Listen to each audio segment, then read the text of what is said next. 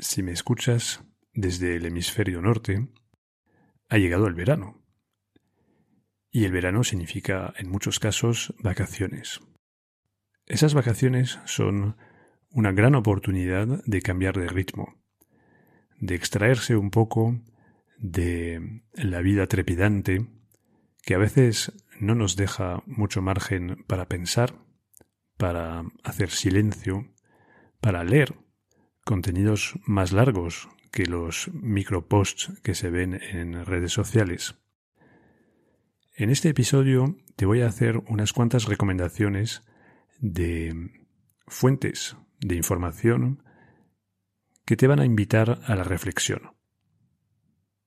No te asustes, nada, nada muy pesado, solamente cosas eh, agradables y sencillitas, pero que, que te van a animar a, a pensar un poco.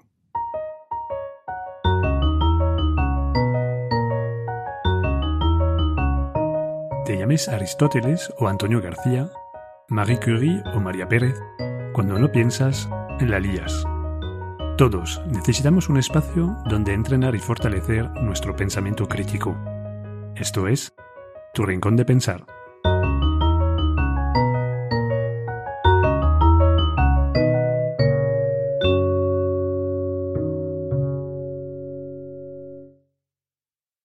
El primer contenido que te quiero recomendar para pensar este verano es un artículo. Un artículo largo, eso sí. Yo creo que tardarás 30-40 minutos en, leerlo. Y un artículo de Jonathan Haidt. Jonathan Haidt, a lo mejor has oído hablar de él porque hace unos meses, bueno, a lo mejor año y año y medio, ha publicado un, un libro que se llama La transformación de la mente moderna, que ha tenido bastante éxito. Y, en este artículo que te recomiendo, titulado Why the Past 10 Years of American Life Have Been Uniquely Stupid, es decir, por qué em, los diez últimos años en Estados Unidos han sido tan tontos, Em, pues en este artículo analiza un poco el, efecto de las redes sociales sobre la manera de pensar. Y em, es bastante interesante. Si no puedes o no quieres leerlo en inglés, voy a, añadir en las eh, notas del episodio un enlace a un buen resumen que ha hecho eh, Samuel Hill para su newsletter Suma Positiva, y he hecho un resumen en, en español, que, merece mucho la pena, recoge las ideas principales del, del artículo. Así tienes las, las dos opciones. Es una manera interesante de reflexionar sobre nuestro día a día y las consecuencias que puede tener tanto a nivel particular como sobre la sociedad. El artículo está orientado a, a, la situación en Estados Unidos, pero cuando lo vas a leer te vas a dar cuenta de que estamos en, en las mismas. Eh, aquí en España, pero en cualquier país donde, donde estés, porque vivimos en una sociedad globalizada y las actitudes, la relación con la tecnología, yo creo que podemos decir que es bastante universal. Eso es el primer contenido. Después, en otro formato, me gustaría animarte a ver películas. Eh, voy a recomendarte cuatro películas que, en mi opinión, dan pie a buenas conversaciones sobre eh, el pensamiento. La primera, has oído hablar mucho de ella en este podcast, pero bueno, por si acaso no la has visto todavía, no resisto a la tentación de recomendártela, que es la famosa película No mires arriba, a la cual hemos dedicado tres episodios de análisis este año. Eh, de verdad, si no la has visto, la tienes que ver.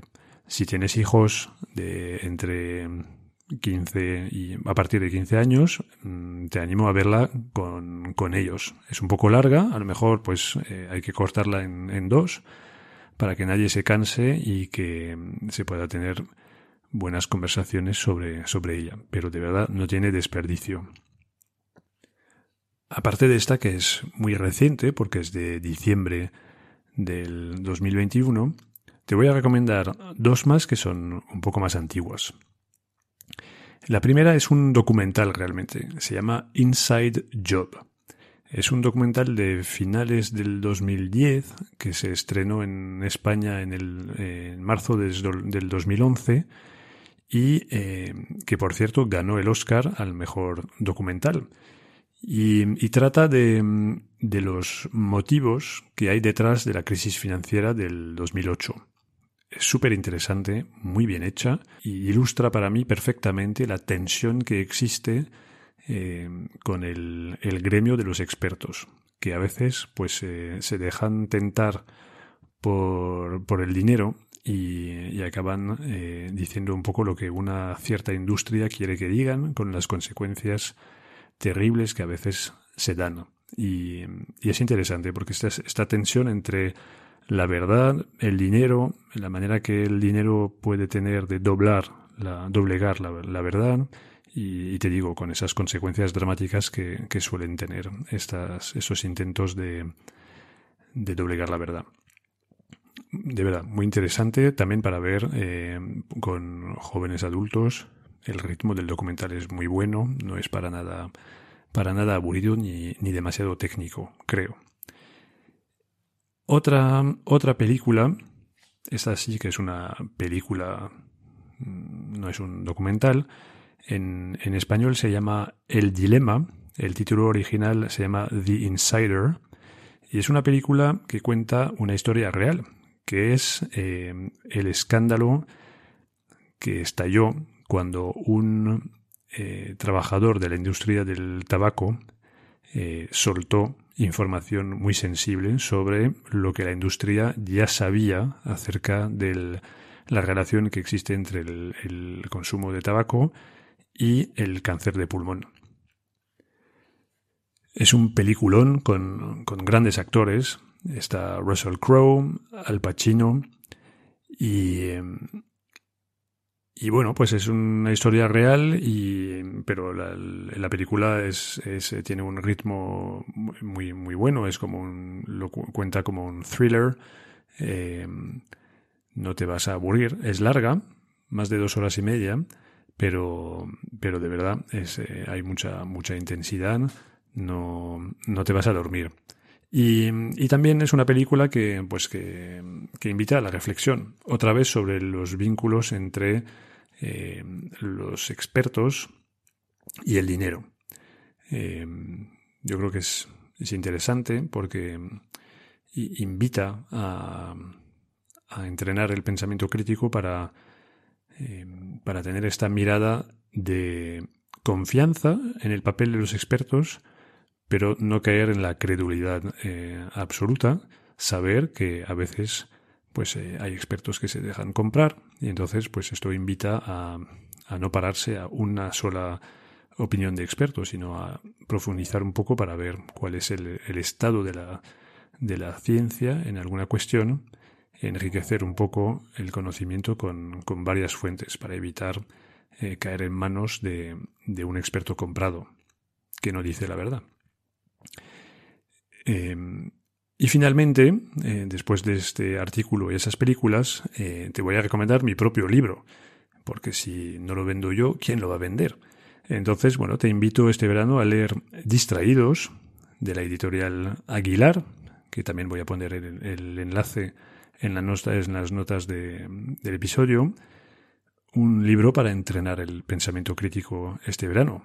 Son capítulos cortos, muy prácticos, es bastante asequible, es un libro de divulgación, no es para expertos, es para personas que quieren iniciarse o reforzar su pensamiento crítico. La verdad es que la acogida del público está siendo muy buena. Eh, puedes leer eh, recomendaciones de lectores en, Amazon, en la plataforma Goodreads, que no sé si la conoces, es como un Facebook de lectores. Esas son las dos plataformas, plataformas donde de momento los lectores han dejado más, eh, más opiniones para que te hagas un poco una idea. Pero eh, yo estoy bastante confiado, creo que no lo vas a, no te vas a arrepentir de leer este libro este verano. Bueno, pues te deseo un, buen verano eh, de desconexión, pero, pero eso, que no sea 100% eh, relax y de ocio. Yo creo que hay que aprovechar este cambio de ritmo para también eh, pensar un poquito más, porque el día a día a veces nos impide eh, hacerlo y el verano es para esto, es para cambiar de ritmo y hacer cosas distintas.